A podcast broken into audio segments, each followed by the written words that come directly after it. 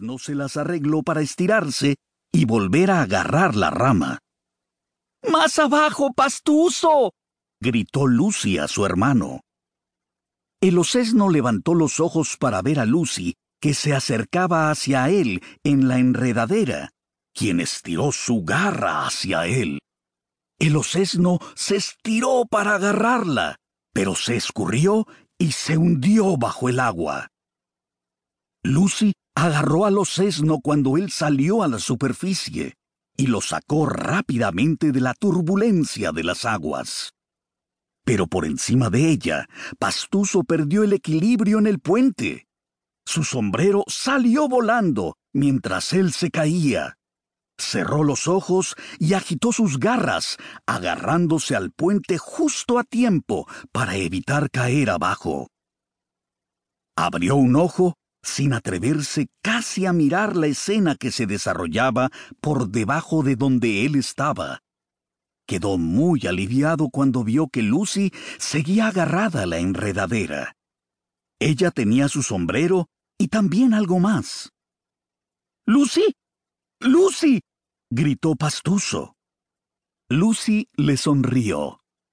Me temo que, después de todo, no vamos a ir a Londres, dijo ella. Pastuso frunció el ceño. ¿Por qué no? Lucy bajó la vista hacia el pequeño sesno empapado que tenía en sus brazos. Sus ojos se llenaron de amor mientras estrechaba la diminuta cara del osesno, cubierta en parte por el sombrero de pastuso. Tenemos un cachorro que criar, dijo ella.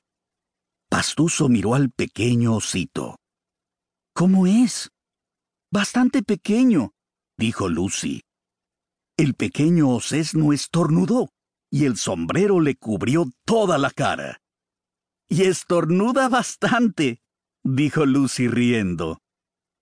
Ella levantó el sombrero para ver que el cachorro había encontrado uno de los sándwiches de mermelada que Pastuso guardaba para emergencias y lo devoraba con gusto. Le gusta su mermelada, dijo Lucy.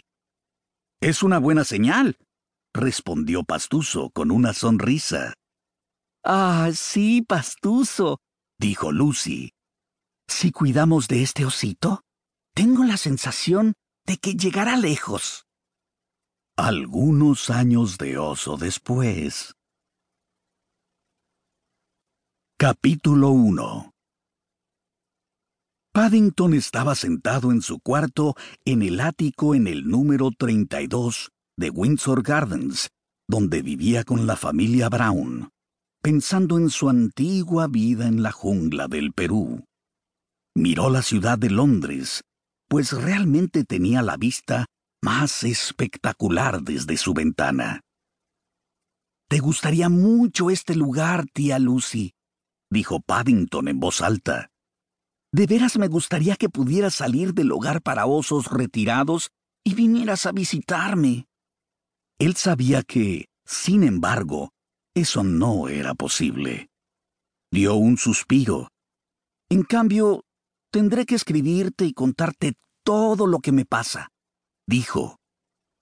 Y tras esas palabras, Paddington agarró papel y pluma y comenzó a escribir una carta a su tía. Querida tía Lucy, me estoy adaptando muy bien con los Brown, aunque te sigo extrañando muchísimo. La mermelada de la señora Bird es excelente, pero nunca será como la tuya. Ha sido un verano muy ajetreado. La señora Brown ha estado nadando en el lago de Hyde Park. Se está entrenando para llegar nadando hasta Francia. Personalmente no le veo el caso, pues hay un servicio de ferry perfectamente adecuado, pero ella insiste en que no es lo mismo. Acaba de terminar de ilustrar una historia de aventuras, y quizá eso le ha inspirado. Judy iba a comenzar este verano un periódico con su novio Tony, pero parece que él la dejó, aunque ella dice que fue ella quien lo dejó a él. Se pasa mucho tiempo llorando, y en cierto momento dijo que se iba a ser monja. Afortunadamente, parece que ha cambiado de idea con respecto a eso.